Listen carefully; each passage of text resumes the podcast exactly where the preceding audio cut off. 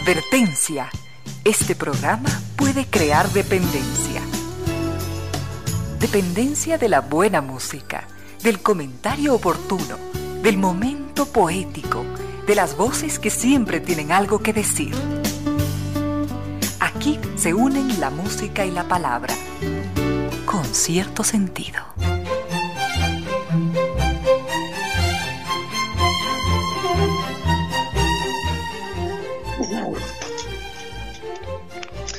Bienvenidas, bienvenidas, bienvenidos. Gracias por sintonizar Radio Suceso 101.7. Gracias por compartir estas horas de música, comentarios y entrevistas. Y ojalá, ojalá al final de la jornada, como siempre, podamos imaginar con estos favores que la fantasía nos hace, podamos imaginar que hemos rendido un real, justo y merecido merecidísimo homenaje a la inteligencia, a la sensibilidad, a la autoestima, a la confianza, a la alegría de vivir y siempre, siempre a las ganas de luchar de todas y de todos, donde quiera que nos encontremos, a las ganas de luchar por una vida más digna en lo individual y lo colectivo. Y en esa tarea de cada tarde, de cada jornada, de manera generosa, inteligente, leal, nos acompañan ustedes con sus correos a las casillas reina 10 arroba radiosucesos.net o a la casilla Ramiro Díez arroba radiosucesos.net. En Twitter dos cuentas, arroba Reina Victoria de Z o arroba Ramiro Díez. En Instagram una única cuenta, arroba Reina Victoria Díez, y en Facebook nos siguen como con cierto sentido. Gracias a ustedes y también, por supuesto, a estas destacadas empresas nacionales e internacionales, a estas instituciones que creen que la radio, en medio de nuestras humanas limitaciones, debe y puede llegar con calidad y calidez debe y puede entregar tarde a tarde y debe entregar tarde a tarde un em, mensaje que represente un reconocimiento, un homenaje a la inteligencia, a la sensibilidad, al buen gusto de todos ustedes. Nos acompaña nueva tienda en línea de Supermercados Santa María. Recuerden la página www.tienda.supermercadosantamaría.com. Usted entra allí, solicita todo lo que requieren, bebidas, comidas, no hay ningún problema alimentos y bebidas a su disposición para que usted los tenga en casa sin perder su tiempo, sin arriesgarse, y el Santi, el Santi se los lleva. Y nos acompaña Restaurante Casa Gangotena, el gran restaurante nuestro ecuatoriano de cocina mestiza de nuestro país, que llega hasta nuestras casas con Micuy. Recuerde vivir la experiencia culinaria única, disfrutar de nuestros platos tradicionales ecuatorianos con las más elevadas técnicas de cocina internacional, todo listo para emplatar. Perfecto, perfecto para disfrutar junto a los que más queremos. Así que proceda programe su pedido y prepárese para vivir mi cuide de casa Gangotena en su propia casa. Los podemos encontrar en www.casagangotena.com o llamar al 097 999 5. Si usted menciona que escuchó este anuncio en sucesos, tendrá un, descuento del 10% en su pedido.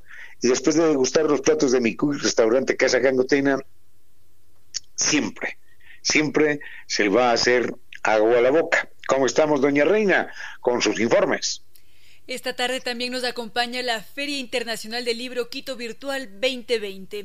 Leer siempre es un modo distinto de encontrarnos a nosotros mismos y también de descubrir otros mundos y también realidades. Los libros nos permiten hacer un viaje colmado de sorpresas hasta sitios insospechados y los podemos descubrir todos en la Feria Internacional del Libro Quito Virtual 2020, que estará desarrollándose hasta este 13 de diciembre en el sitio web www.filquito2020.com. La Feria Internacional del Libro Quito Virtual 2020 está a tan solo un clic de nosotros.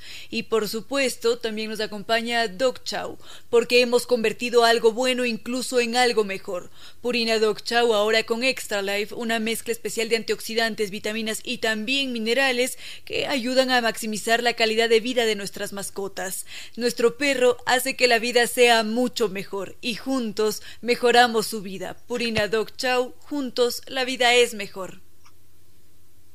Y recordemos que este 2020, en medio de todas las dificultades que hemos tenido, va a terminar sobre ruedas, porque Mall Jardín nos va a entregar un espectacular Mazda CX9, que es el gran regalo para esta Navidad. Simplemente acumulamos 50 dólares en facturas, las registramos desde la comodidad de nuestra casa, entrando a la página misfacturas.com modelcardin.com.es y además podemos ganar mil dólares semanales. Terminemos el año, terminemos el año sobre ruedas gracias a Mall El Jardín. Y la buena noticia la trae también el Banco del Pacífico. El Banco del Pacífico nos recuerda que siempre apoya a todos aquellos que ahorramos y ahorramos siempre para salir adelante. Por eso también usted puede ser uno de los 40 ecuatorianos que gana, que gana un premio de dos mil dólares para que consiga eso que tanto desea. Así que recuerda que puede abrir su cuenta, si no la tiene abierta aún, puede abrir su cuenta a través de una app muy fácil, Onboard BDP, Onboard Banco del Pacífico, Onboard BDP. Si acumula 300 dólares, eso es todo, usted podrá ser uno de los ganadores en febrero del 2021. Recuerde que en Banco del Pacífico, el que ahorra lo consigue. Como estamos con los temas, ya, ya vemos la cara de serio que tiene el doctor Vinicio Soria, que nos anuncia, Vinicio Soria, no, Vinicio Soria, no. El doctor, es que se parecen cada vez más, se ponen ese sombrero mexicano, se tapan la cara, se parecen cada vez más los dos. No, no, no, es el doctor Giovanni Córdoba en, en controles. Doctor Giovanni Córdoba pone cara de serio, ¿no? Y sabemos que tiene excelente música. ¿Cómo estamos con los temas, doña Reina? Y pregúntele, pregúntele a, a Giovanni, porque yo sé que él no me quiere contestar dónde consiguió ese sombrero mexicano. Quizás a usted sí le cuente. ¿Qué temas tenemos, doña Reina? Dice que tal vez mañana nos revele el sitio donde pudo adquirir este bien tan extravagante. y sobre los temas tenemos que revisar las propuestas que nos han hecho nuestros queridos amigos a través de nuestros diferentes canales de comunicación. Así que le vamos a dar paso al doctor Giovanni Córdoba en Controles y continuamos, queridos amigos con cierto sentido.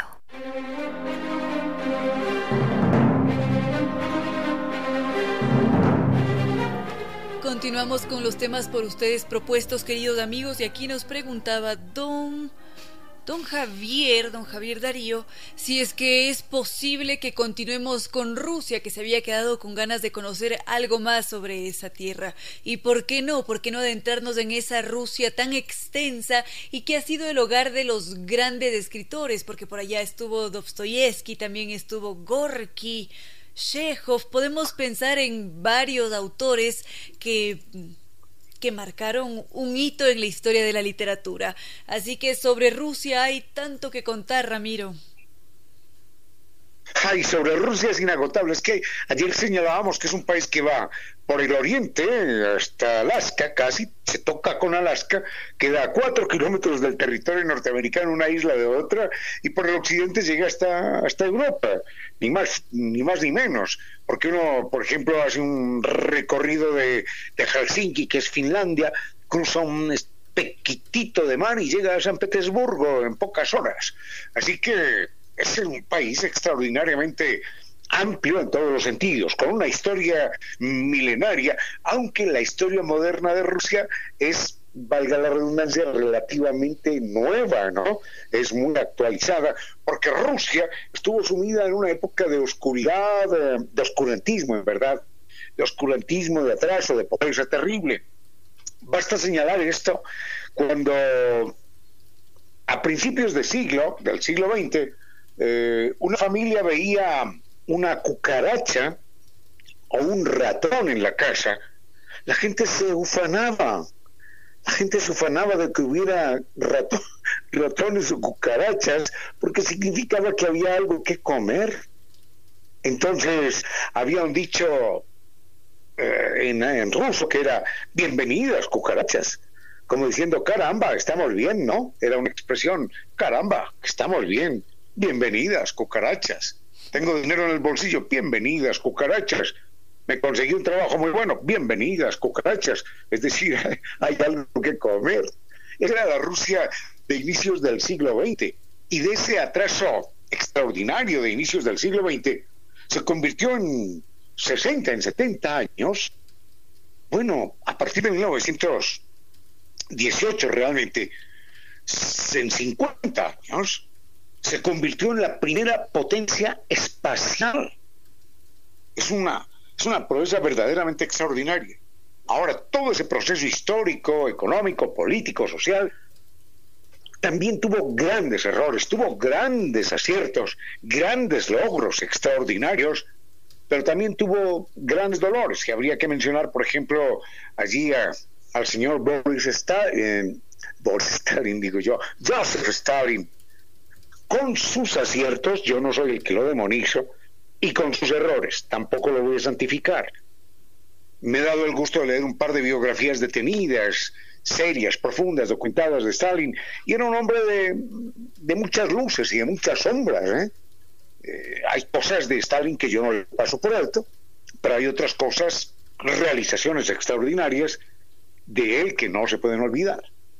Bueno, pero de Rusia podemos hablar eh, un, ratito más, si usted quiere, porque primero aclaramos esto, ¿eh? el hecho de que uno haya estado en Rusia un, par de veces por aquí o por allá no quiere decir que uno tenga toda la autoridad para hablar acerca de esta nación inconmensurable. Con usted, doña Reina, estuvimos un par de ocasiones, precisamente en San, en San Petersburgo, y ayer contábamos como usted decía, papi, llevo tres días por acá y no le veo la, no le conozco la dentadura a ningún ruso. Qué gente tan osca, tan seria. Sí, uno ve allá la gente un poquitito osca y seria pero también encuentra uno un sentimiento extraordinario en ese pueblo ruso. Seguro que usted eh, compartirá conmigo una linda experiencia que, que tuvimos en un taxi y la podemos compartir enseguida, Laike. Enseguida la vemos. Con cierto sentido.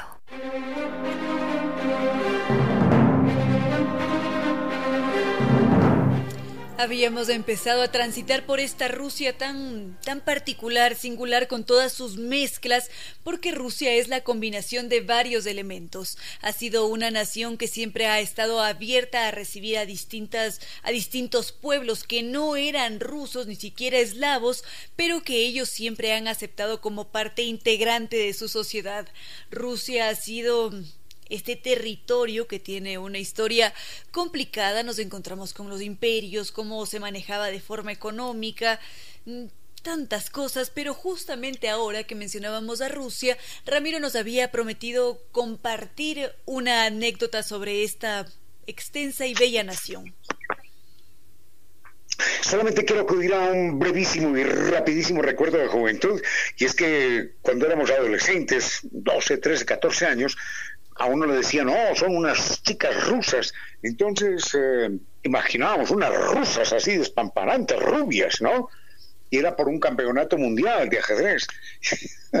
y la, decepción que nos llevamos nosotros, porque esperábamos ver a unas rusas sensacionales, parecidas a las Hollywood, a las rubias de Hollywood, no, eran muchachas así común y corriente de tipo mestizo como nosotros. Y es que Rusia, Rusia también es un gran crisol de grupos étnicos, desde europeos, europeos blancos, de esos que nunca han recibido el sol, hasta gente que parece que realmente son achinados, ¿no?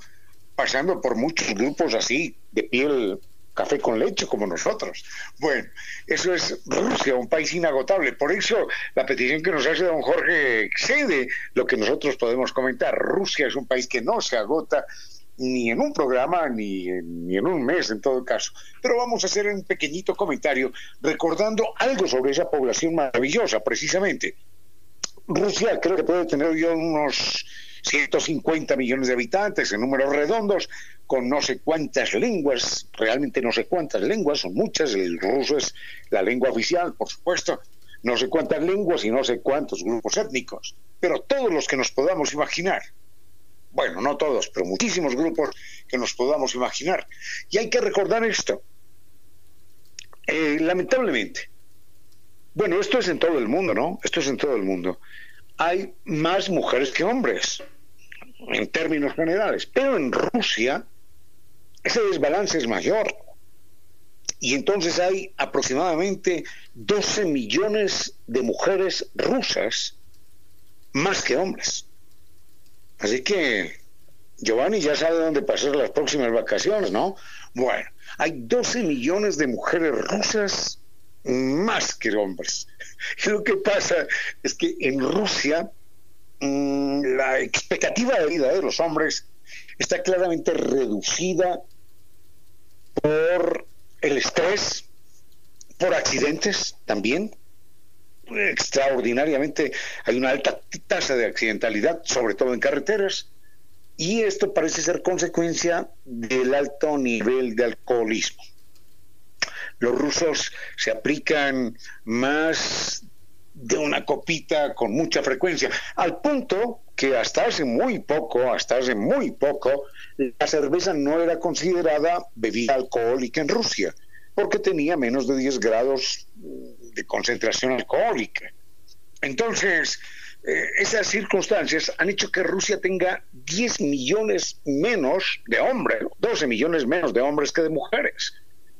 Y ese es un dato importante. Y hablando de hombres en la Rusia antigua, hay que recordar que, bueno, en la Rusia antigua no, en el siglo XIX, el Peter, el zar Pedro I, insistía y decretó que los hombres no podían llevar barba. Y el hombre que llevara una barba tenía que, que pagar un impuesto y si llevaba barba y no había pagado el impuesto, entonces era afeitado en plena calle por la policía. El propósito del zar era, dentro de ese propósito de modernización, dentro de esa idea de modernización de Rusia, era que los hombres rusos no parecieran, no parecieran salvajes, cosacos, salidos de Siberia, ¿no? Sino que parecieran hombres europeos. Y hay que recordar que la influencia de Europa en, Rusia era tan importante, particularmente la francesa, que era el centro de la cultura francesa, que en Rusia los sectores mm, medios eh, no, no hablaban, bueno, medios no, allá no había clase media. O era clase alta o era clase baja. Entonces los sectores altos hablaban solamente en francés. En ruso no se hablaba. En ruso solamente hablaba la servidumbre. En ruso solamente hablaba el ordeñador de vacas o el que limpiaba establos. Pero en ruso no hablaba nadie. La gente hablaba en francés. Ah, y de ahí viene la historia de Pushkin eh, que habíamos comentado en el, en el, fragmento anterior, que habíamos eh, prometido comentar enseguida, pero lo de Pushkin queda para más adelante, doña Reina. Y solamente esto para recordar esa memoria cultural exótica y milenaria de aquel pueblo. Queremos agradecer la presencia en este espacio también de Casa Gangotena. Sí, por supuesto, restaurante Casa Gangotena es el gran restaurante de cocina mestiza de nuestro país que llega hasta nuestras casas con Micuy. Recuerda vivir la experiencia culinaria única, disfrutar de platos tradicionales ecuatorianos con las más elevadas técnicas de cocina internacional, todo listo para emplear. Perfecto, perfecto para disfrutar junto a los que más queremos. Por eso, programe su pedido y prepárese para vivir Micuy de Casa Gangotena en su propia casa. Los puede encontrar en www.casagangotena.com o llamar al 097 999 Y esto es importante, si usted menciona que escuchó este anuncio en sucesos, obtiene un descuento del 10% en su pedido. Y de ahí para adelante, después de degustar los platos de mi y restaurante Casa Gangotena, siempre, siempre que lo recuerde, se le va a hacer agua a la boca. Volvemos con más. Tiene que existir alguna luz entre la noche más espesa algún país desconocido donde no exista la tristeza. Esa luz, ese país, está dentro de usted. Gracias por compartir con cierto sentido. Justamente ahora Ramiro nos iba a compartir una anécdota sobre Pushkin, que fue uno de los grandes escritores de Rusia. Fue precisamente este individuo que le dio paso a la prosa rusa moderna y no solamente eso, era todo un ícono que tuvo gran influencia sobre otros autores de la talla de Gogol. Entonces, Ramiro, estamos todos listos para escuchar la anécdota sobre Pushkin. Bueno, esta es una anécdota que usted y yo vivimos personalmente en un taxi, no, no en en San Petersburgo. Íbamos tomando un taxi por aquí, por allá, llévenos a cualquier parte, y entonces eh, una gran estatua en una rotonda, en una glorieta, y mm, le preguntamos al chofer eh, del taxi, ¿quién es ese de la, de la estatua que es tan, oh, personaje tan destacado? Tiene que ser un grande personaje de la historia de Rusia. Y el, el chofer de taxi rebajó la velocidad, decidió dar una vuelta más alrededor de la glorieta para que pudiéramos ver la estatua. Lentamente puso un rostro así de, ay, de respeto, de ensoñación, se puso enseguida la mano en el corazón y dijo, es nuestro amado Pushkin. Eso lo dijo en inglés. Y enseguida eh, recitó un fragmento en ruso de algún verso de Pushkin que no entendíamos nada y se le fueron las lágrimas al chofer.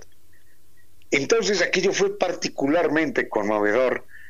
Encontrar que un chofer de taxi tenía una adoración, un reconocimiento por un escritor, por un poeta, por un poeta ruso. Y entonces él nos contaba, por ejemplo, que su padre, eh, cuando llegaba todos los días de, de la estación del tren al trabajo, a la casa, tenía que caminar algunas cuadras, cuatro cuadras.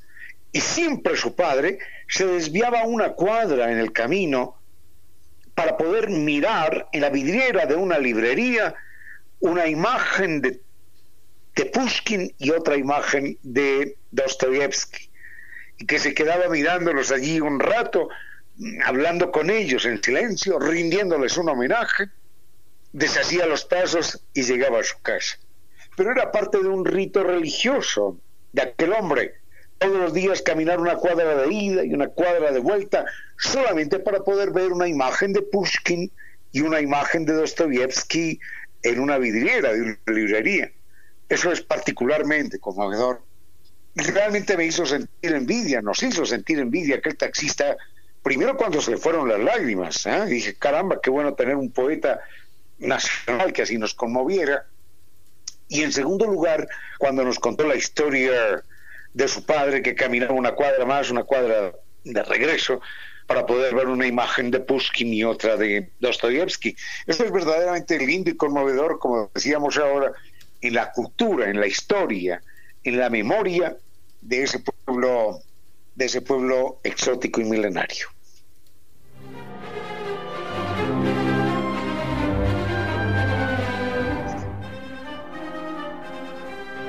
Recordemos Recordemos que este 2020 va a terminar sobre ruedas para todos en el Mall Jardín. Vamos a ganar un Mazda espectacular CX9, que es el gran regalo para esta Navidad. Por eso podemos participar acumulando 50 dólares en facturas y las registramos desde la comodidad de nuestra casa entrando a misfacturas.malljardín.com.es y podemos ganar además mil dólares semanales. Así que vamos a terminar, vamos a terminar este año sobre ruedas con Mall Jardín. A esta hora, recuerde que deberíamos usar el pasado como trampolín, no como sofá. Con cierto sentido. Continuamos recibiendo propuestas de nuestros queridos amigos y por acá doña Olga nos preguntaba qué está sucediendo ahora con la población. Nos dice que le parece que es una cifra elevada la población rusa y se pregunta si es que esta cifra va a continuar en aumento a nivel mundial. ¿Esto es así, Ramiro, o cuál es el desarrollo que tienen nuestras poblaciones de forma global? Ese es un tema complicado porque hay que mirarlo no como una fotografía, no eh, viendo lo que sucede en este momento y lo que está sucediendo mañana o pasado, sino que hay que mirarlo como una, no como una fotografía, sino como una película a largo plazo. Entonces, lo que podemos observar es una curva ascendente en la población, porque cada día nacen cerca de 200.000 personas, ¿eh? 250.000 personas cada día más o menos. Pero hay un momento en el que esa curva que va subiendo, subiendo, subiendo, se va a estancar. Y digamos que vamos a llegar a 350.000 personas al día. Pero a partir de ese momento empezará a descender 350, 340 y llegaremos a puntos más bajos, esto en el futuro, a puntos más bajos que ni siquiera los tenemos hoy. Es decir, ya habrá un momento en el que no nazcan 250 mil personas al día, sino que nazcan solamente 100 mil. Y uno dirá, bueno, ya con 100 mil que nazcan es bastante. El problema, el problema en algunos sentidos, es que esos 100 mil personas que nacen van a ser un número inferior al número de personas que se van muriendo. Es decir, A no muy largo plazo, estamos hablando de 80 años aproximadamente, 70, 80 años en adelante, en el mundo cada vez va a haber menos gente. Y algunos países tienen ese problema y lo están, como tienen planificación económica, lo están previendo desde ahora. Están intentando solucionarlo desde ahora. Basta señalar, por ejemplo, hay algún país allí en Asia, digamos, voy a dar el nombre Taiwán, que está preocupado por eso, porque la tasa de crecimiento poblacional es inferior a lo que cabría esperar para poder sostener el número de habitantes. Es decir, la población, se sabe demográficamente, la población humana se mantiene con un crecimiento de 2.1. Es decir, cada pareja debe tener 2.1 hijos. En resumidas cuentas, entre 10 parejas deben tener un total de 21 hijos para mantener la población mundial. Si esas 10 parejas tienen menos de 21 hijos, entonces la población empieza a descender. Y se encuentra, por ejemplo, lo decía un profesor en Taiwán en alguna ocasión, que en Taiwán en 20 años se van a empezar a cerrar las universidades, porque no va a haber jóvenes. Entonces, ¿se imagina uno un país en el que se cierran las universidades por falta de jóvenes? ¿Por falta de gente para estudiar? Se acabó el país. Por esa razón, por ejemplo, Taiwán y otros países de esa zona del sudeste asiático manejan una política de impulso a la, mm, a la repoblación del país y con incentivos. Por ejemplo, mucha gente de Indonesia, de Tailandia, de todas esas regiones, va a Taiwán, jóvenes, jóvenes que se quieran casar, jóvenes que quieran estudiar, jóvenes que quieran tener hijos, que quieran tener familia, con tal de garantizar la población a mediano y largo plazo. Pero no, eso no es solamente Taiwán, uno u otro país en el sudeste asiático, son muchos otros países en el mundo. Todos, todos los países tendrán menos población en 80 años. Inclusive la China. La China pasará no a ser el primer país del mundo, sino la India, donde la gente se, se seguirá reproduciendo. Bueno, ese es el cuadro general. Por eso por eso eh, encuentra uno en algunos países del sudeste asiático, por ejemplo, que la zona en los supermercados de alimentos y de juguetes para mascotas y de vestidos para mascotas es más grande que la zona de alimentos para niños. bueno, ese es el problema parcial de la población. Eh, podemos referirnos a eso en un momentito más si usted lo considera pertinente. Por supuesto que sí. Con cierto sentido.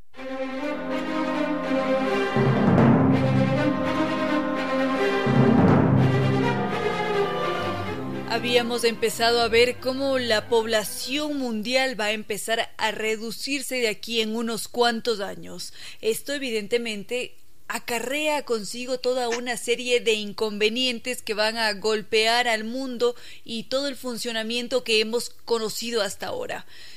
¿Cuáles son estos elementos que se van a ver afectados con esta disminución del crecimiento poblacional, Ramiro?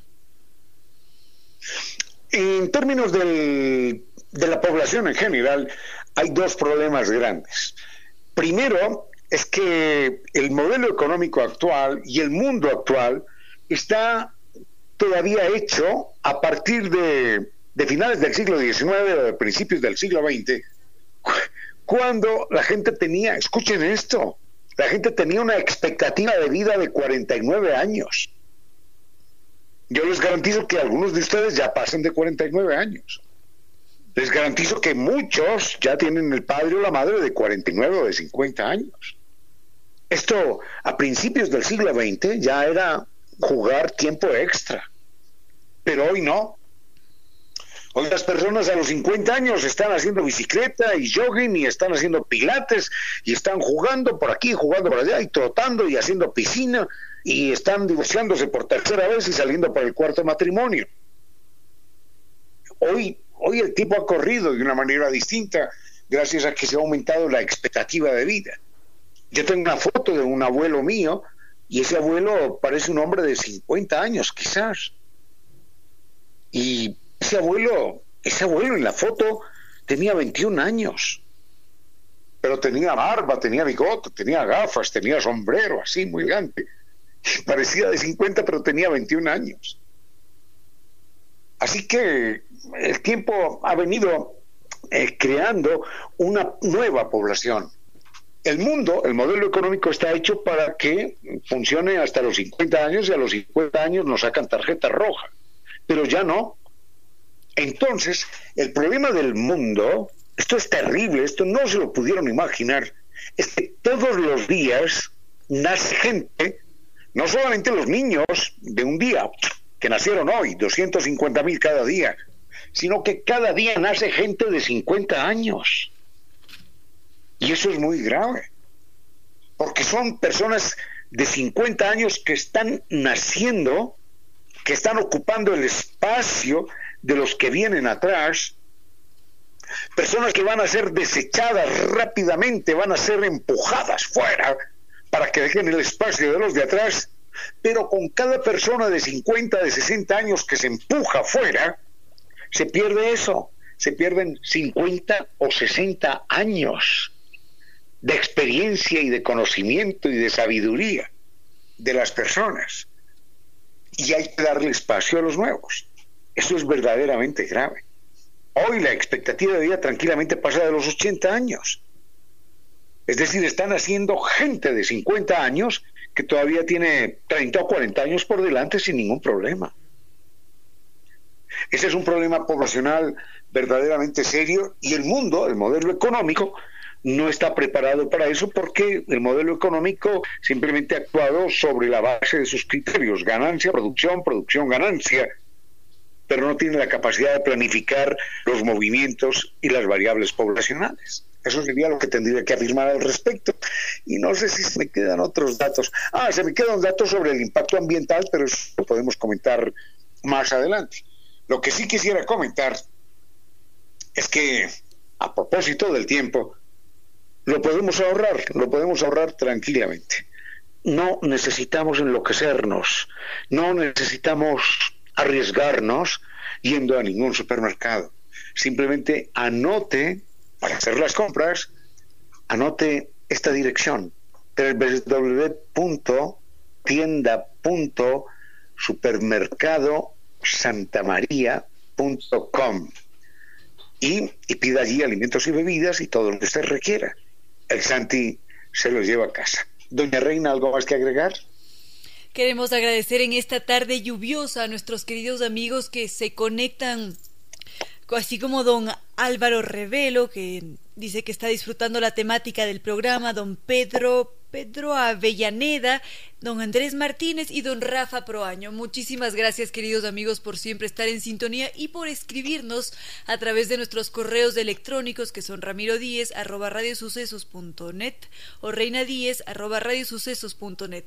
También a través de redes sociales, Facebook con cierto sentido, Twitter arroba ramiro díez o arroba reina victoria dz, Instagram arroba reina victoria díez. Muchísimas gracias. No es un juego de palabras, es una actitud de respeto ante la vida.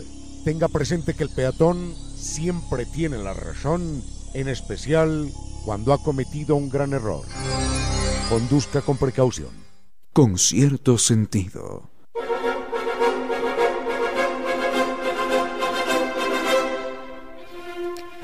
Muchas gracias, queridos amigos, por sus mensajes. Por acá nos escribía don Mauricio Arturo López, que nos ha pedido que compartamos agenda cultural. Lo vamos a hacer más adelante, pero por ahora se nos había quedado pendiente todo el impacto que tenemos nosotros como seres humanos en el ambiente y cómo todos los cambios que se producen en el mundo también nos, nos impactan, nos afectan. Y mm, en eso estábamos, de Ramiro. Sí, en eso estábamos y precisamente quiero hacer un comentario adicional muy breve. Yo no sé si usted tiene algo más que agregar, pero solamente bastaría señalar que en términos poblacionales son verdaderamente dos problemas mm, ligados pero distintos.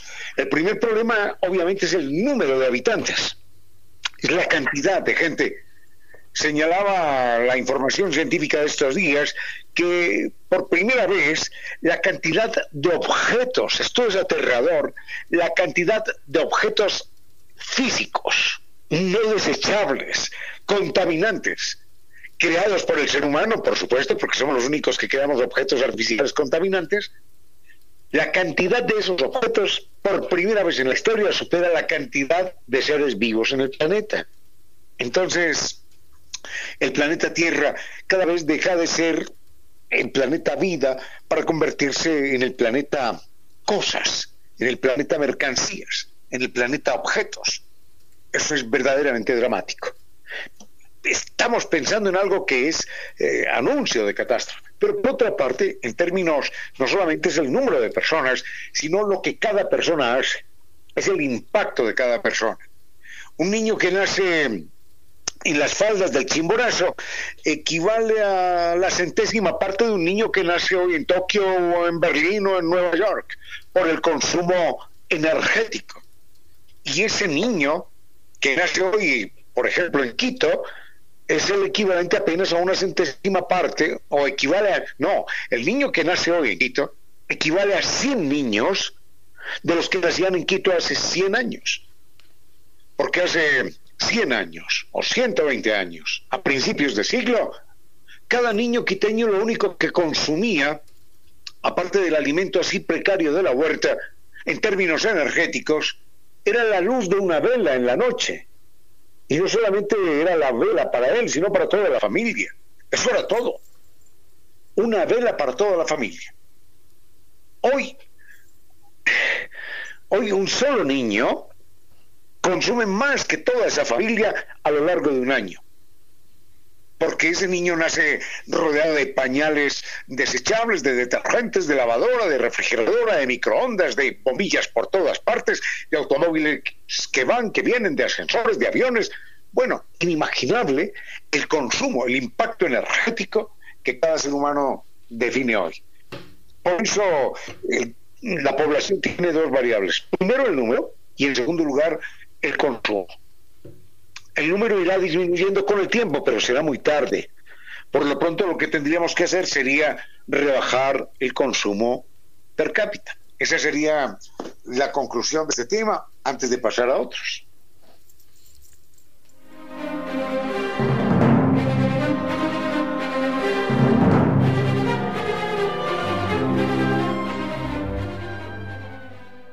Con cierto sentido.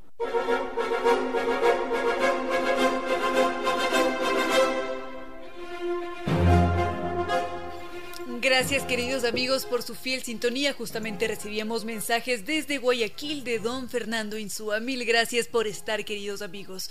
Y a quienes no nos han podido escribir también muchísimas gracias porque sabemos que están.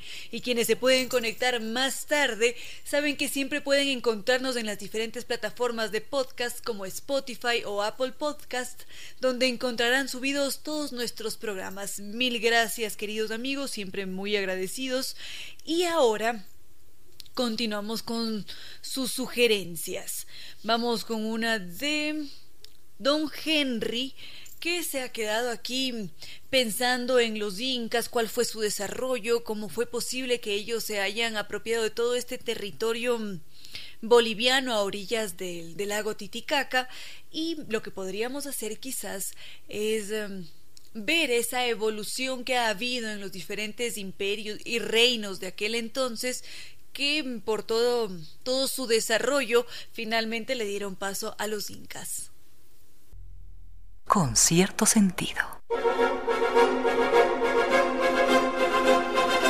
Antes de continuar con la evolución que han tenido los diferentes pueblos que estuvieron poblando, valga la redundancia, toda esta zona desde las orillas del lago Titicaca hasta nuestro territorio ecuatoriano y antes de la llegada de los incas, don Luis Ángel Pino nos había dicho que no recordaba los nombres de estos vasos cónicos que a veces eran hechos en cerámica de los que estábamos conversando ayer, que son los queros.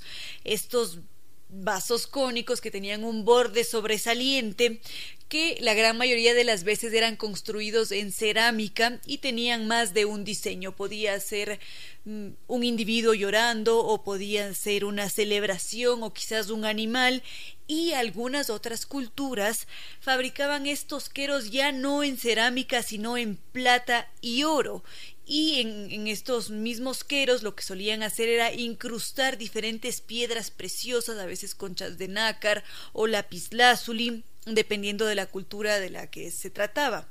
Entonces, em, estos queros eran muy populares y se mantuvieron hasta el periodo inca. Es más, son los incas quienes les entregan este nombre de queros, donde se servía la chicha y otros tipos de bebidas que eran muy útiles cuando se celebraban estas ceremonias de rituales, cuando ya había que estar en estos estados de trance.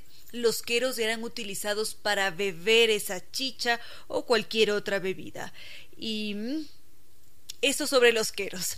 Ahora sí, vamos con, con todo el progreso que tuvieron el progreso y, el, y la involución al mismo tiempo, por más contradictorio que suene, de los diferentes reinos y pueblos que precedieron a los incas. Con cierto sentido.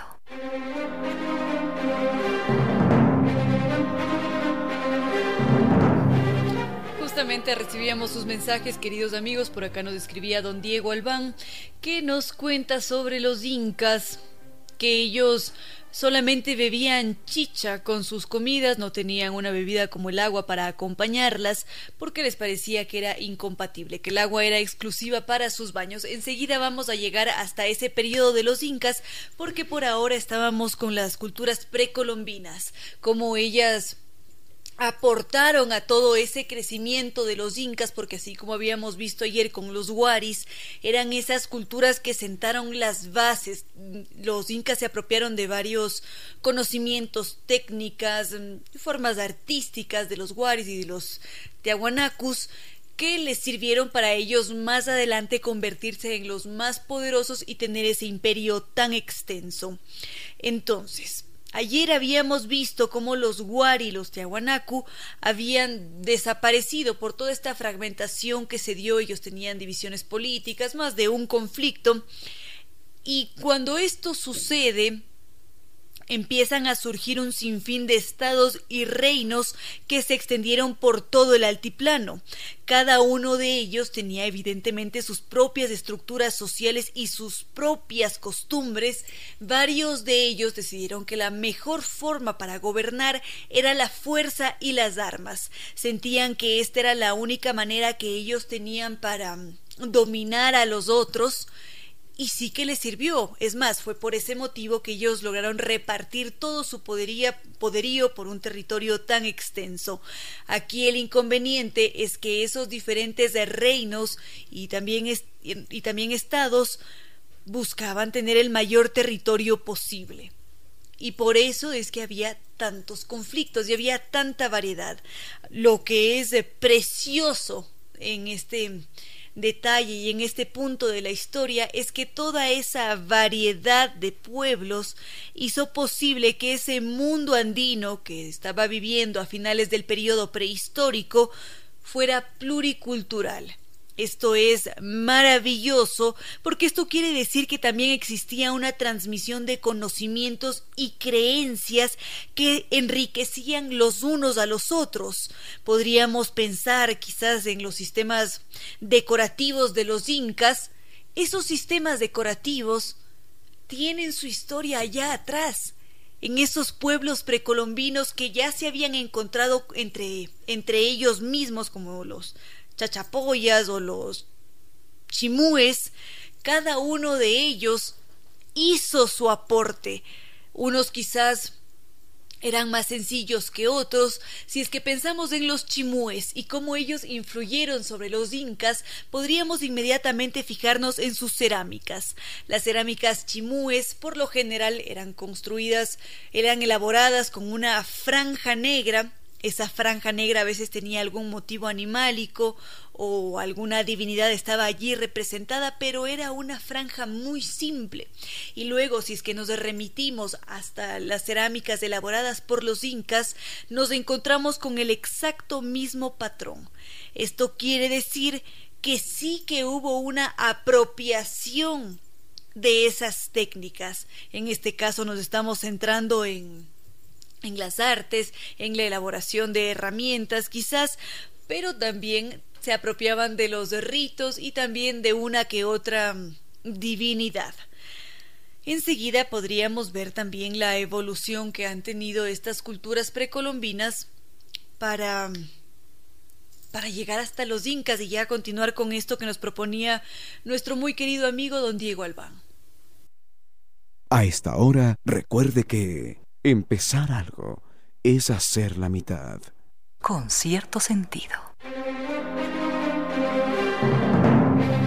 Esta tarde nos acompaña también Doc Chow porque hemos convertido algo bueno incluso en algo mejor. Purina Doc Chow ahora con Extra Life, que es una mezcla especial de antioxidantes, vitaminas y también minerales, ayudan a maximizar la calidad de vida de nuestras mascotas. Nuestro perro hace que la vida sea mucho mejor y juntos mejoramos su vida. Purina Doc Chow, juntos la vida es mejor. Habíamos empezado a conocer la evolución que han tenido las culturas precolombinas durante prácticamente toda la prehistoria.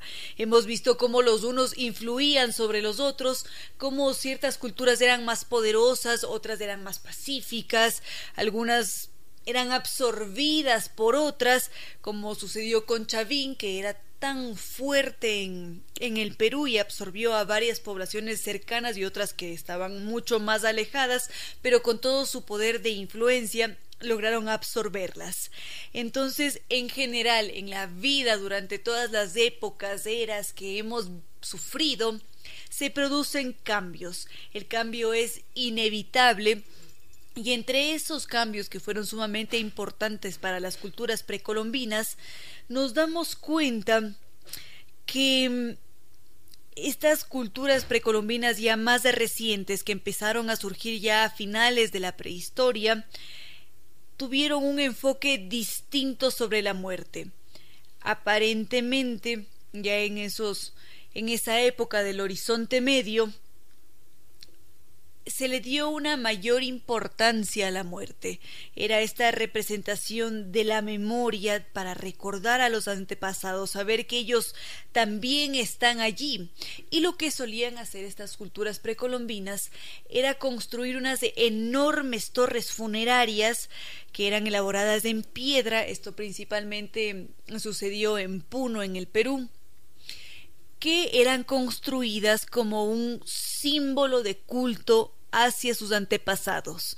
Esas torres permitían un encuentro con ellos porque era en ese lugar donde el familiar podía acercarse a su familia, podía dejarles alimentos o tal vez conversar con ellos.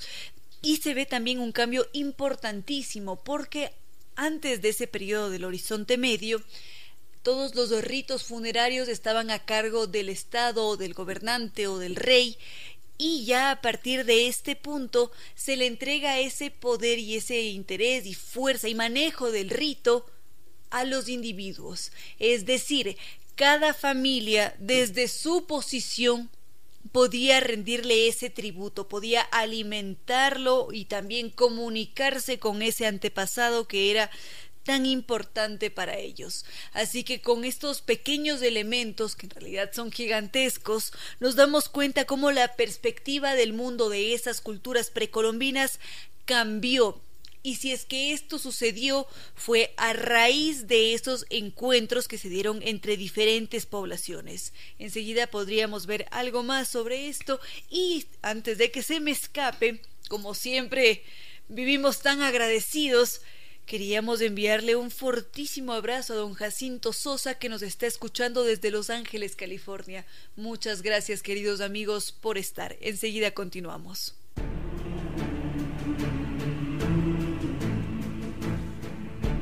Viva con Diners.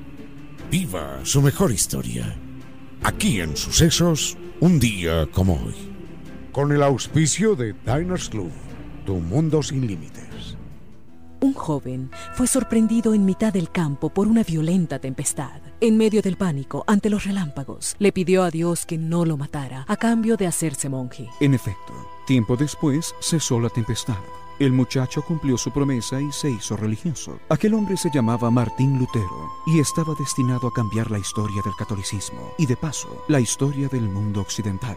En aquel momento había aparecido en Europa una nueva clase de comerciantes, burgueses y banqueros que aspiraban al poder. Mientras tanto, la iglesia en Roma mantenía un rígido poder de estilo feudal y agobiaba a la población con bulas e impuestos crecientes para sostener su ritmo de gastos. En Roma, el Papa León X, descendiente de una familia de intelectuales y artistas, decía, Si el poder y el dinero no sirven para crear arte y belleza, entonces no sirve para nada. Así que para financiar portentosas obras arquitectónicas, imaginó que la mejor manera de obtener dinero era ahorrarle a la gente el miedo al infierno. La gente empezó a comprar indulgencias, pero Martín Lutero consideraba aquello un simple negocio y protestó contra el Papa. El Papa respondió con una bula exigiendo a Lutero que se arrepintiera, pero Lutero despreció la advertencia y quemó en público la bula papal. Aquello fue el rompimiento definitivo y el nacimiento de la Iglesia protestante. La quema de la bula papal fue un día como hoy, 10 de diciembre de 1520. Y aquel acto de rebeldía de un joven asustado por una tempestad nos recuerda que cuando el mundo está cambiando, una sola chispa puede incendiar la pradera.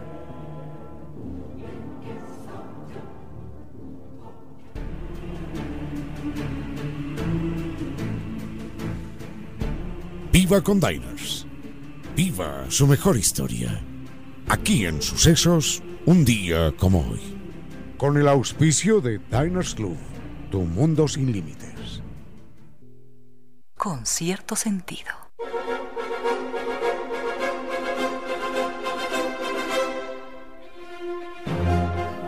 Queríamos agradecer también al maestro Jorge Porras por enviarnos muestras de su bellísima arte. Ahora estábamos con las culturas precolombinas, toda la evolución que ellas han tenido, los cambios que se han producido a partir de los diferentes encuentros, tantas cosas que suceden con nosotros como individuos que son realmente apasionantes. Y sobre los encuentros hay algo importantísimo que no podríamos pasar por alto, y es que gracias a esos encuentros que no eran fortuitos, sino que ya estaban organizados de alguna manera, porque se ha descubierto que estas culturas precolombinas realizaban más de un viaje. Las culturas precolombinas eran muy fuertes en lo que respectaba al comercio y Evidentemente esto hacía que ellos tuvieran más de un encuentro, porque había ciertos productos que no se encontraban en una zona del altiplano, así que había que movilizarse quizás hasta, hasta Centroamérica, y de estos viajes se producían encuentros y nuevos cambios. Tenemos noticia esto a inicios del 1500 más o menos, esto evidentemente es posterior a esa época precolombina, pero nos da noticia del manejo que existió en aquel entonces. Y este suceso es contado por, por Vasco Núñez de Balboa, que es este explorador español que era bastante atrevido, que fue el primer europeo en observar el Océano Pacífico. Y según recogen las crónicas, él cuenta que en una ocasión se encontró con Tumaco, que era un dirigente indígena, y él había establecido contacto con Balboa, no se sabe cómo exactamente, pero le había contado que si es que él se fijaba en esa costa del Pacífico, nunca iba a encontrar su final, porque era una costa que continuaba sin fin y que si es que él avanzaba por toda esa costa eterna, iba a llegar un punto en el que él se iba a encontrar con tierras ricas en oro. Aparentemente, ese encuentro solicitado por parte de Tumaco tenía un objetivo político. Y ahora sabemos que más o menos entre los años 600 y 1300 de nuestra era ya se realizaban esos viajes. Es decir, ya se tenía conocimiento en Centroamérica sobre los pueblos que estaban más abajo, que estaban en esta zona del Ecuador, en Bolivia, otros estaban también en Chile, y se han descubierto estas, estas piezas arqueológicas que tienen varias técnicas de del manejo del metal nuestras. Es decir, en México y en buena parte de Centroamérica se han encontrado algunas coincidencias del manejo del metal y también de la cerámica que tienen mucho que ver eh, con lo que nosotros hemos trabajado aquí en Ecuador, como con la cultura manteña o también de otras culturas del Perú. Y los investigadores consideran que es alto probable que esta travesía ya se realizaba desde mucho tiempo atrás, es decir, desde antes del 600 de nuestra era. Y no sé si es que se han percatado, queridos amigos, cuando nos fijamos en las artesanías, a veces en los pendientes que se elaboran en México con esas figuras que tienen esos ojos planos y que están allí abiertos viéndonos o tal vez los animales, se parecen mucho a los nuestros también. Hay varias coincidencias y esto hace que sea aún más maravilloso, porque esto nos da noticia de que en efecto hubo intercambios. Y esto no se detiene allí. Si es que nos transportamos hasta el Perú, más o menos a 200 kilómetros de Lima, hay este yacimiento de adobe, que son unas ruinas, que nos dan noticias sobre una sociedad que se asentó en esa zona y que todos ellos eran navegantes. Y si es que nos situamos aquí en nuestro territorio, nos vamos hasta el Golfo de Guayaquil, nos vamos a encontrar con los vikingos del Pacífico, que fueron quienes proto... ¡Ay! Se me, se me trabó la lengua. Esto me ha pasado con mucha regularidad en estos días, pero bueno, en todo caso, los vikingos del Pacífico eran los protagonistas de numerosas travesías a mitad del camino entre el comercio y la rapiña. Ahora nos preguntaremos, ¿por qué se produjeron todos estos viajes? ¿Por qué surgió esa necesidad de movilizarse? Enseguida lo vemos.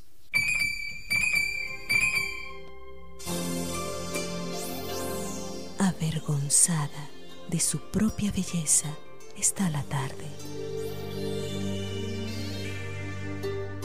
En pocas palabras, la poesía dijo, Avergonzada de su propia belleza está la tarde.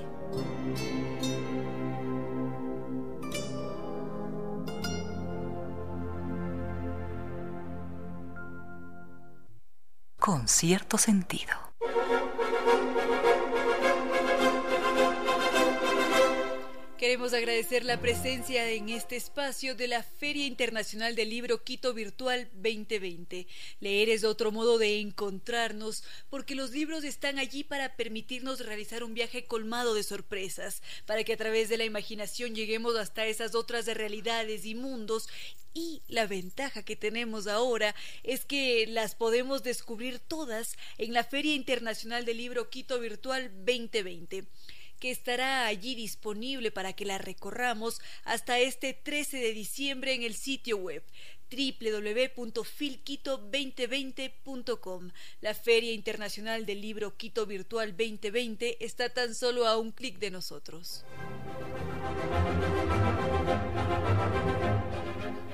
Ahora habíamos empezado a preguntarnos cómo fue que estas poblaciones precolombinas empezaron a movilizarse, por qué querían viajar desde el altiplano hasta Centroamérica.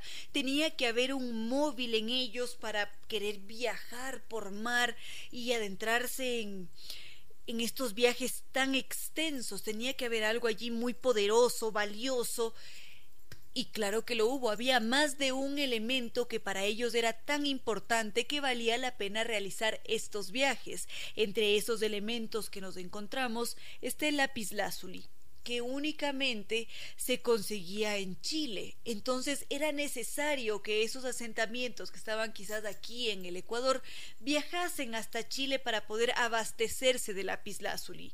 Y no solamente esto, también utilizaban plumas de aves tropicales que eran bastante exóticas, solían utilizar las plumas para adornar sus vestimentas, para, para representar su jerarquía y evidentemente tenían que viajar para conseguir esas plumas y tenían que llegar considerablemente lejos hasta una zona selvática. Y también se ha descubierto que había un bien mucho más preciado, mucho más que lapislázuli o mucho más que, que las plumas de aves exóticas había este bien que para ellos lo representaba todo y que posiblemente esta sería la explicación de cómo ellos empezaron a viajar por todos estos territorios tan extensos y es la ostra espinosa roja. Esta es una especie de concha que tiene un intenso color rojo, está toda ella recubierta por espinas y únicamente, ojo con esto, se encuentra en las aguas cálidas del Ecuador. Entonces era necesario viajar, recorrer, hacer más de una expedición para encontrarse con estos bienes. Y también sabemos que ellos estaban muy preparados para viajar. Se han encontrado algunos algunos botes que ellos elaboraban que estaban muy bien hechos. Es más, Francisco Pizarro nos da noticias sobre esos esas balsas en las que ellos se transportaban. Él dice que en una ocasión se había encontrado con esta gigantesca balsa que había sido construida con grandes troncos de árboles que era tan pesada que probablemente había rebasado las treinta toneladas y que en esa balsa tranquilamente podían embarcarse unas veinte personas y que estaba tan bien hecha que contaba con un mástil y con una vela hecha de algodón y de lana. Y no solamente eso, esa balsa estaba muy bien decorada con numerosos detalles de plata y oro. Y mm, probablemente estos viajes, bueno, como ya lo habíamos dicho, iniciaron desde mucho antes del 600 de, de nuestra era. Y esto nos da noticia de cuán importante era para estas, para estas culturas el comercio, cuán importante era intercambiar productos que no se hallaban en una zona pero sí en otra y que esto evidentemente fomentó los viajes vamos a dejar hasta ahí a las culturas precolombinas, ya más adelante vamos a empezar con los incas, donde vamos a poder compartir toda la información que ustedes nos han enviado, queridos amigos. Con cierto sentido.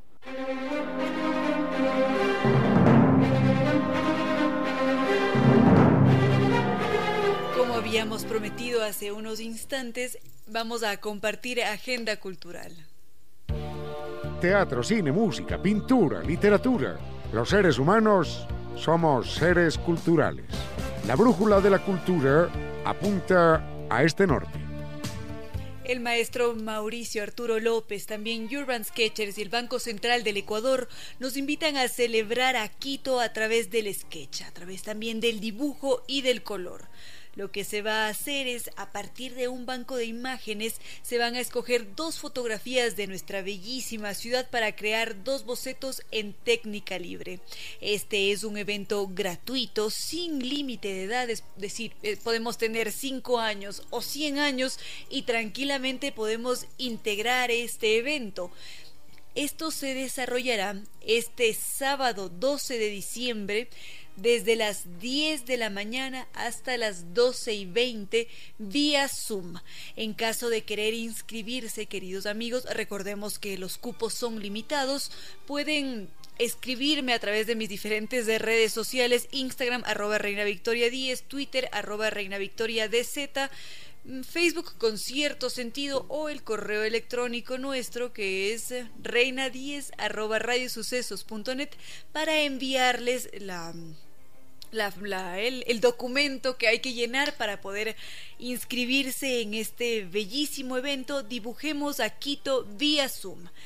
La cita este sábado 12 de diciembre de 2020 desde las 10 de la mañana hasta las 12 y 20. Es un evento gratuito sin límite de edad, puede ser desde los 5 hasta los 100 años. Lo único que hay que hacer es inscribirse y listo. Estamos preparados para dibujar a Quito. Eso por una parte. Tenemos más eventos.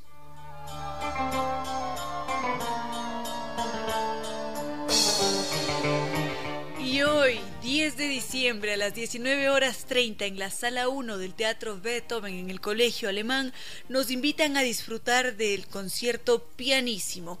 Ayer Anteayer habíamos recibido en este espacio a Pablo Valladares. Él estará a cargo de este precioso recital en el que podremos disfrutar de obras de Bach, Beethoven y se me escapa Brahms.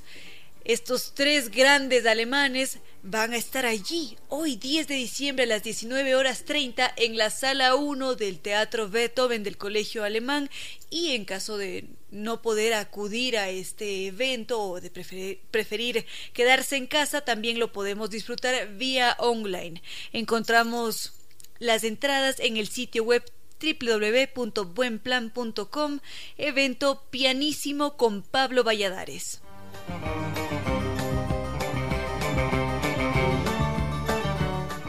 Además, nos invitan este domingo 13 de diciembre a las 5 de la tarde en la sala 1 del Colegio del Teatro Beethoven en el Colegio Alemán al décimo Festival de Coros por la Paz.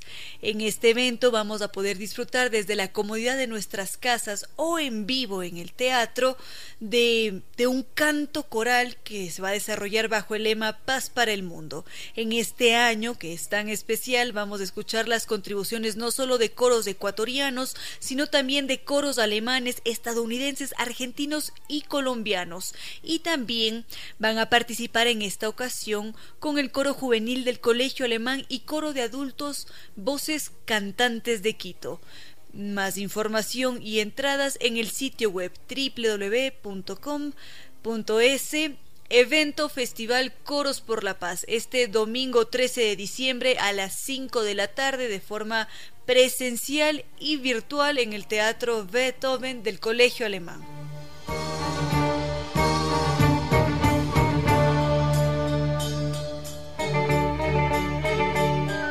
La Asociación Humboldt nos invita mañana, viernes 11 de diciembre a las 8 de la noche, a disfrutar de Confesiones Temporales de Julia Silva. Esta es una obra de arte escénico que fue concebida por Julia Silva y materializada junto a un vasto equipo de trabajo. La obra es una propuesta que explora la narrativa desde otras formas como un viaje en donde se dialoga en tres tiempos. Está allí el presente, el pasado y también el futuro se cuestiona lo que pudo haber sido, lo que quizás podría ser, y en este viaje la actriz atraviesa por distintos momentos. Se lo hace en un escenario trabajado desde lo minimal, en donde el cuerpo toma relevancia como vehículo que posibilita el viaje. Los objetos tienen cargas simbólicas, principalmente un diario íntimo que se convierte en la puerta de la historia. Podemos disfrutar de este bellísimo evento este viernes 11 de diciembre a las 8 de la noche y también el sábado 12 de diciembre a las 18 horas en el estudio de teatro de la Asociación Humboldt. Únicamente podemos acudir a este evento bajo reservación.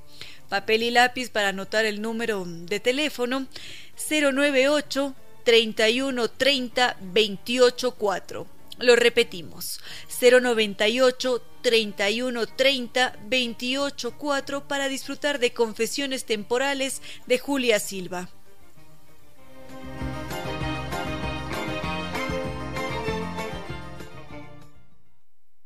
A esta hora, recuerde que lo mejor que algunos han hecho por el amor ha sido convertirlo en un pecado. Con cierto sentido.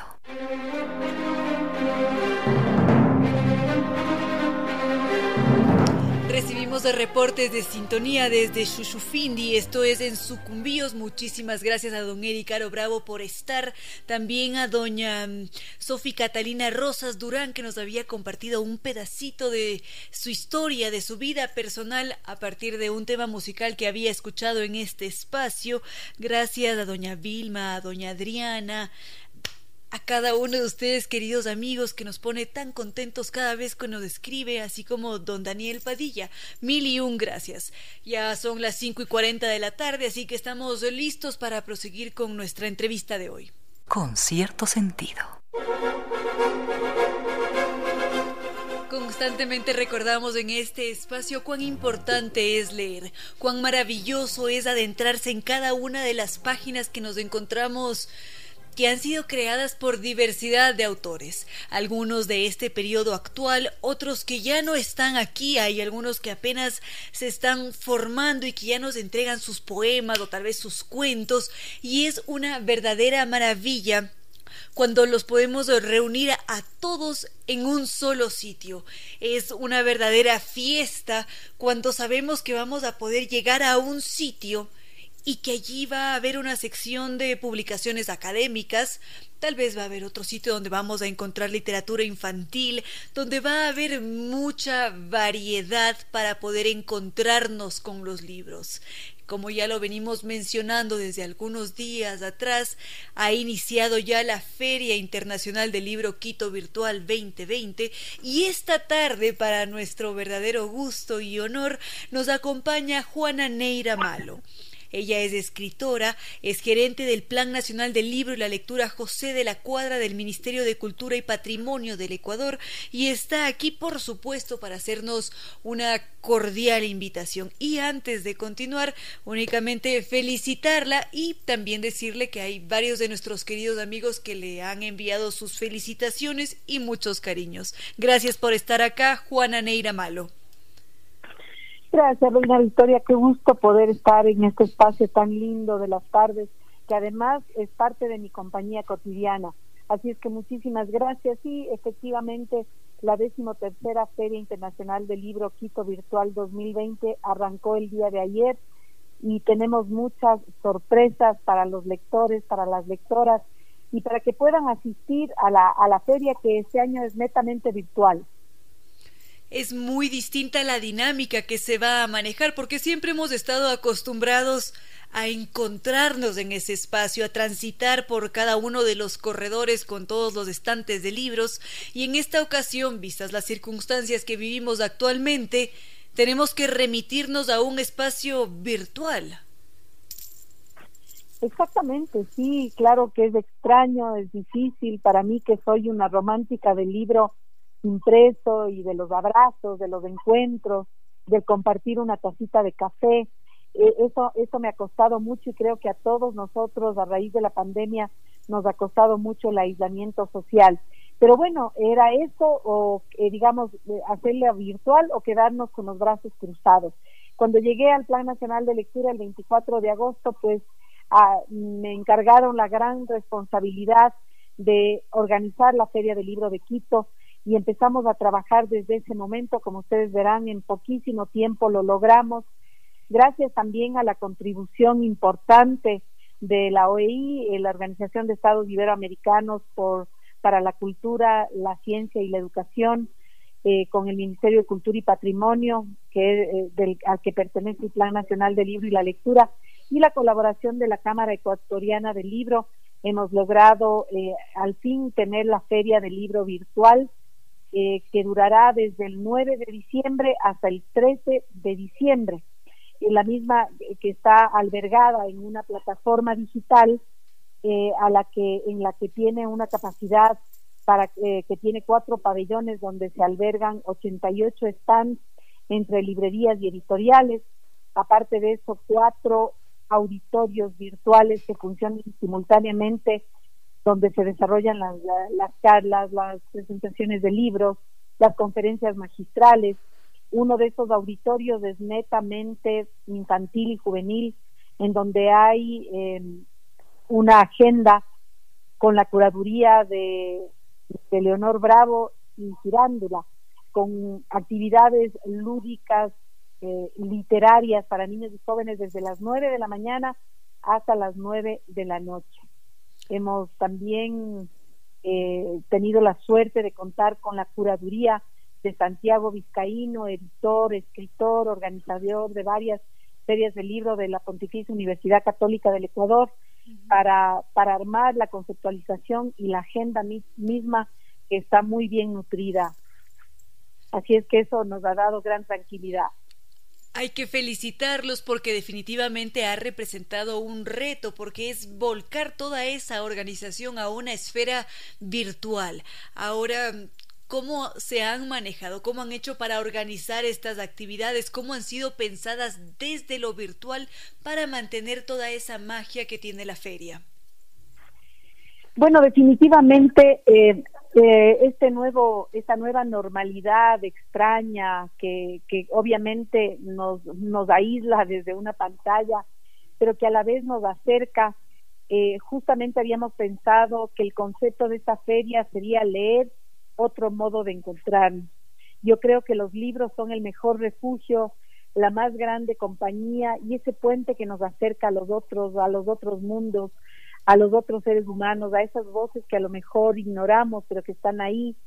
Y también yo creo que ese concepto de, encontrarnos es una propuesta de que a través de la virtualidad podamos reencontrarnos de alguna manera. Entonces, eh, obviamente, esta, esta plataforma que está, está pensada y está diseñada en tercera dimensión, pues tiene estas ventajas en, en cuanto a que uno va a hacer el recorrido eh, virtual por todas las estanterías de las de las librerías y editoriales y aparte de eso tenemos la oportunidad de asistir a varias charlas con invitados internacionales de renombre, por ejemplo, hoy en la tarde dio su conferencia magistral Martín Caparrós mm. con un tema que se llama Latinoamérica, que tuvo mucho éxito, mucha acogida. Eso a lo mejor normalmente en una feria presencial hubiera sido muy difícil traerle a Martín Caparrós por las distancias, los costos, toda la logística eh, para, para alojarlo en un hotel, alimentación, movilización, etcétera, un montón de cosas que, que implica esa, eh, esa actividad. Eh, tenemos a grandes escritores como Camila Sosa, Gabriela Cabezón Cámara, Elvira Hernández, Alma y Guillermo Prieto, que el día de mañana dará su conferencia magistral también. Giuseppe Caputo, ayer estuvo Yolanda Reyes dando una hermosa charla, una hermosa conferencia magistral sobre la primera infancia. Eh, y eso, bueno, aparte de muchos otros nombres que la lista es larga, tenemos cerca de 20 invitados internacionales, un poco más tal vez, porque también las librerías y las editoriales han hecho su propia agenda. Tendremos entre ellos a Javier Moro, ayer estuvo Santiago Poseguillo, que nos, nos dejó una un sabor de boca muy, muy especial. Eh, Sara Mario Mendoza, Juan Gabriel Vázquez, en fin, la lista es infinita. Y tenemos alrededor de más de 70 invitados nacionales, eh, como por ejemplo Leonardo Valencia, Mónica Ojeda, este, Gabriela Ponce, Ernesto Carrión, Roy Sigüenza, María Fernanda Heredia, Javier Vázquez, entre otros.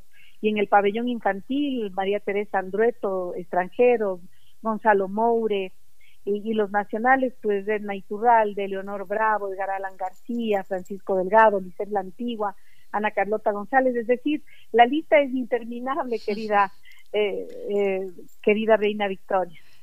Pero esto es una fortuna para nosotros. En buena hora que esa lista sea interminable porque nos encontramos allí con escritoras, con escritores y con esta mm, diversidad de personalidades que nos aportan, porque precisamente esa variedad está allí porque hay diferentes públicos. Ahora, nos preguntamos dónde podemos encontrar el cronograma, porque vamos a suponer que que tal vez se nos crucen estos personajes a los que queremos escuchar y necesitaríamos organizarnos. Pues sí, lo que yo les invito es a que ingresen a la www.filquito2020.com. Eh, ahí ustedes encontrarán eh, la manera de registrarse en la feria. Eh, luego de eso, pues ya pueden ingresar a la feria. Es muy sencillo el, el manejo, claro que a mí, te digo honestamente, me ha costado muchísimo porque yo soy más análoga que digital, pero yo creo que haciéndolo con paciencia lo logramos. Y luego de eso, pues ahí está expuesta ya la agenda para todas las actividades, que son alrededor de 130 actividades en estos cinco días, y, eso pues eh, nos permite eh, estar, conocer a nuevos autores, hemos dado prioridad a las a invitadas mujeres y sobre todo voces contemporáneas que están circulando por el mundo para dar un giro también a este encuentro eh, con la lectura. Entonces, eh, vuelvo y repito, www.pilquito2020.com. Ahí aparecerá eh, para el ingreso a la, a la feria del libro, a los pabellones y también el ingreso directo a las salas para escuchar las charlas y los conversatorios. Es decir, que una vez que ingresamos a este sitio web no tenemos que seguir un procedimiento mayor, sino que simplemente ya estamos en las puertas de la feria del libro. Sí, es muy fácil porque te dice registro. Entonces tú pones tu nombre completo, eh, el correo electrónico y el teléfono. Y luego de eso eh, te llega en unos minutitos más, a veces se demora un poquito, llega a tu correo electrónico que te has, eh, te has registrado correctamente y luego pones ingresar a la feria. En este momento se despliega una nueva imagen donde tú tienes que, mm, eh, que generar tu propio avatar. Es decir, tienes que configurar un avatar de acuerdo a, tu, a tus decisiones y ya tienes un avatar para ingresar directamente a, la, a los pabellones o a las salas donde se están desarrollando las conferencias y las charlas. Entonces, eh, luego tienes que aprender a manejar a este muñequito en tercera dimensión que te va a llegar, eh, te va a llevar por todos los, los stands de las librerías, las editoriales, o simplemente si tú ya no quieres recorrer, ya te has recorrido, son cuatro pabellones de librerías y de editoriales, y luego de eso, si quieres o ya se hizo la hora para entrar a una conferencia, por ahí hay un anuncio que dice haga clic aquí y ya sales y te vas directo a la sala que tú quieres ir. O si ese momento no quieres hacer todo el recorrido, puedes ingresar directamente a las salas donde se están desarrollando las actividades de la agenda. Muy bien esto. Esto quiere decir que hay una excelente organización y que de esta manera vamos a poder transitar por allí. Tal vez em, alguna recomendación extra para acudir a este bellísimo evento que se desarrolla cada año, que es la Feria Internacional del Libro, que en esta ocasión ha sido virtual. Sí, eh, mira, es, es, muy importante que tengamos un poquito de paciencia. A veces nos cuesta esta herramienta, es muy nueva. Para mí, al menos, fue, eh, fue tuve que hacer casi un curso para poder entender bien la dinámica y la lógica, pero no es muy amable en momentos se demora un poquito porque a veces hay mucho tránsito de las personas. Sin embargo, eh, hay que tener un poco de paciencia. Otra cosa que es importante nombrar es que este día jueves, hoy, desde las 19 horas hasta las 23 horas, existirán gran cantidad de descuentos en las librerías y en las editoriales, así que hay que aprovechar hoy para comprar todos los regalos de Navidad. Hay grandes descuentos de las librerías y las editoriales y eso obviamente nos nos, nos da mucha alegría porque, claro, esta feria también fue pensada en el sentido de poder reactivar de alguna manera el mundo editorial que también ha sufrido una grave crisis a raíz de la pandemia. Así que ya, ya estamos todos aquí sobre aviso. Vamos a salir corriendo, terminamos programa y vamos a ingresar a la Feria Internacional del Libro Quito Virtual 2020. Qué alegría saber que estos eventos suceden, que son posibles y que a pesar de las circunstancias logran mantenerse. Muchísimas gracias, queridísima Juana Neira Malo, por haber estado en este espacio y gracias por hacer posible la Feria Internacional del Libro Quito Virtual 2020. Muchas gracias, Reina Victoria. Para mí ha sido muy importante estar en tu programa, eh, invitarles que démonos la oportunidad de que, de que encontremos estas nuevas voces, estos nuevos autores, que, que adquiramos el libro que tanto hemos soñado durante el año, que demos la oportunidad a que los niños y los jóvenes se encuentren con sus autores preferidos, que busquen esas palabras también y esos mundos fantásticos que nos hacen mejores seres humanos y más libres. Les repito, www.filquito2020.com. No hay problema de estacionamiento, no hay lluvia. La Feria del Libro ahora está a un clic de ustedes, así es que solamente tienen que ingresar y disfrutarla. Muchísimas gracias. A usted, mil gracias. Con cierto sentido.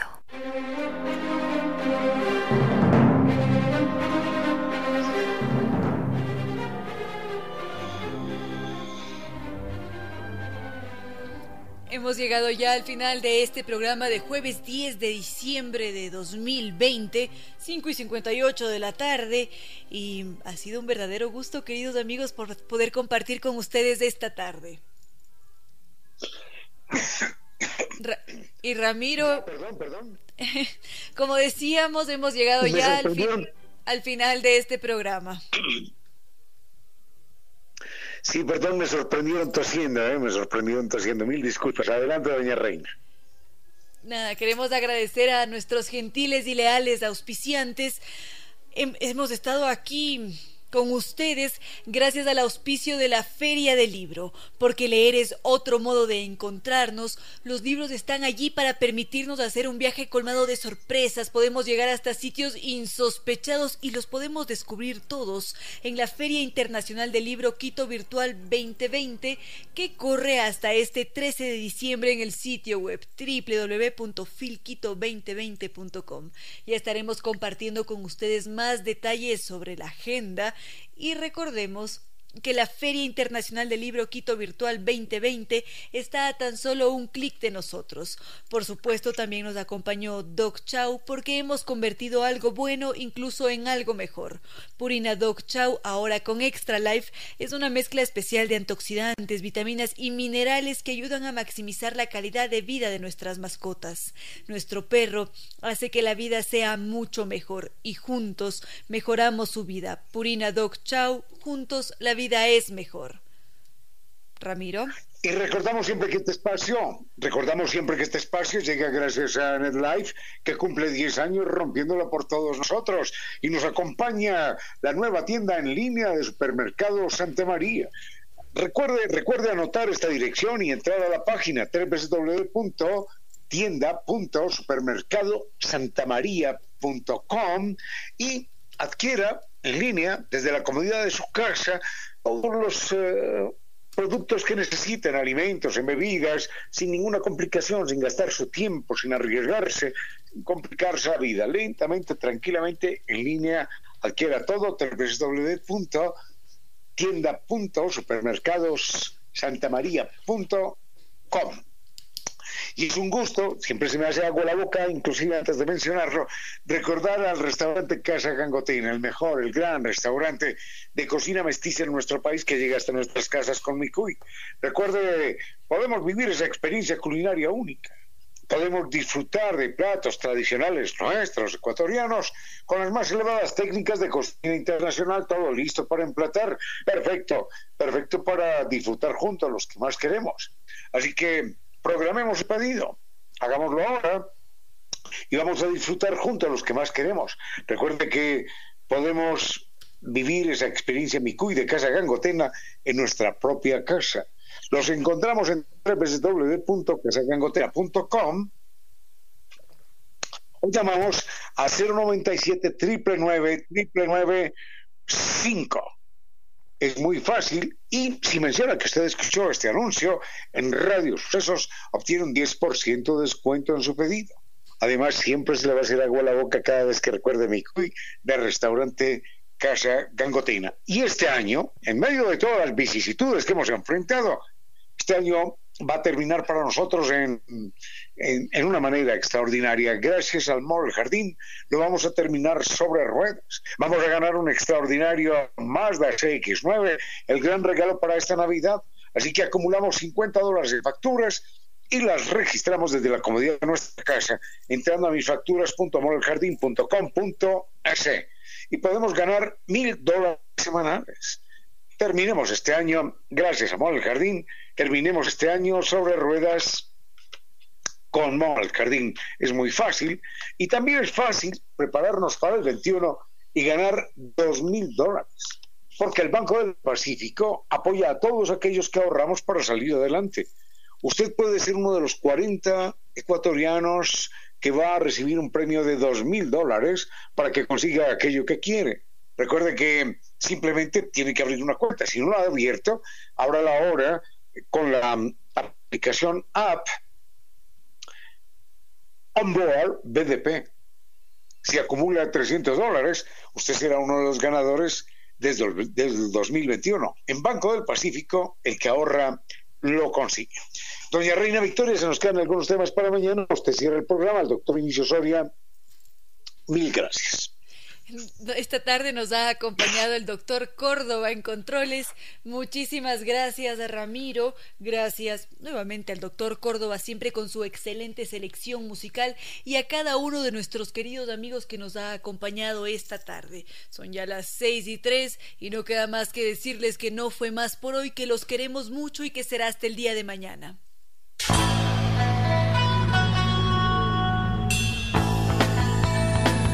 Si como dicen es cierto que en la vida no hay casualidades, piense, ¿por qué escuchó usted este programa?